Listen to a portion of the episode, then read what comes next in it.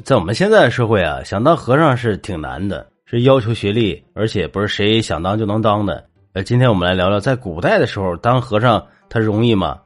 那在古代的社会中呢，由于天灾人祸、战乱等等的原因，因此大多数的时候啊，国家兴盛百姓苦，国家衰败那百姓也苦。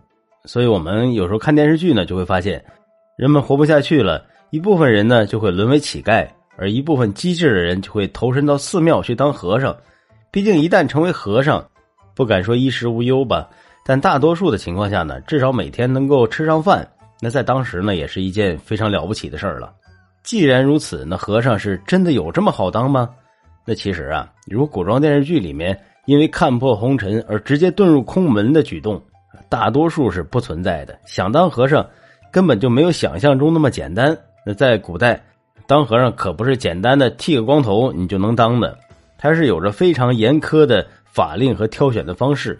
因此，在当时啊，很多人挤破脑袋都难以成为和尚。那细数古代当和尚的考核，大多是需要经历以下几个方面才可以通过初审。首先是年龄方面，这个佛家呀以七十为界，太老的他是坚决不允许他出家的。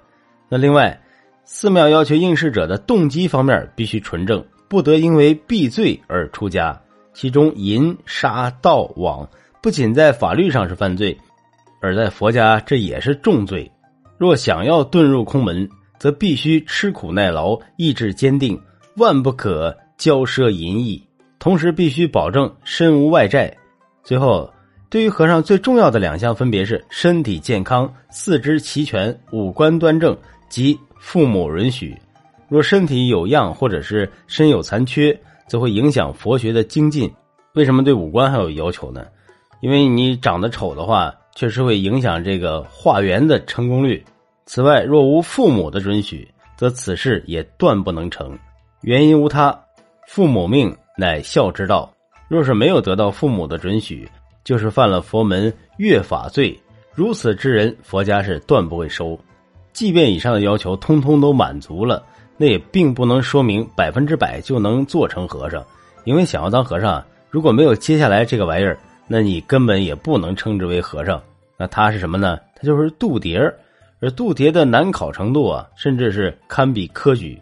那首先，几乎每次度牒考试都是由皇上直接监考，其考试内容有品行道德的核查，以及佛法讲义等方面的核审。只有通过了这场考试者，方能拿到朝廷颁发的度牒，成为一名拥有证书且国家认可的和尚。那如果没有度牒便假装和尚，那是重罪，将会受到法律的严惩。这同时呢，度牒还相当于和尚的身份证，上面详细的写有僧人法名、俗名等一系列的身份信息，更有着有关部门的批文和署名，还有着自己的一套防伪体系。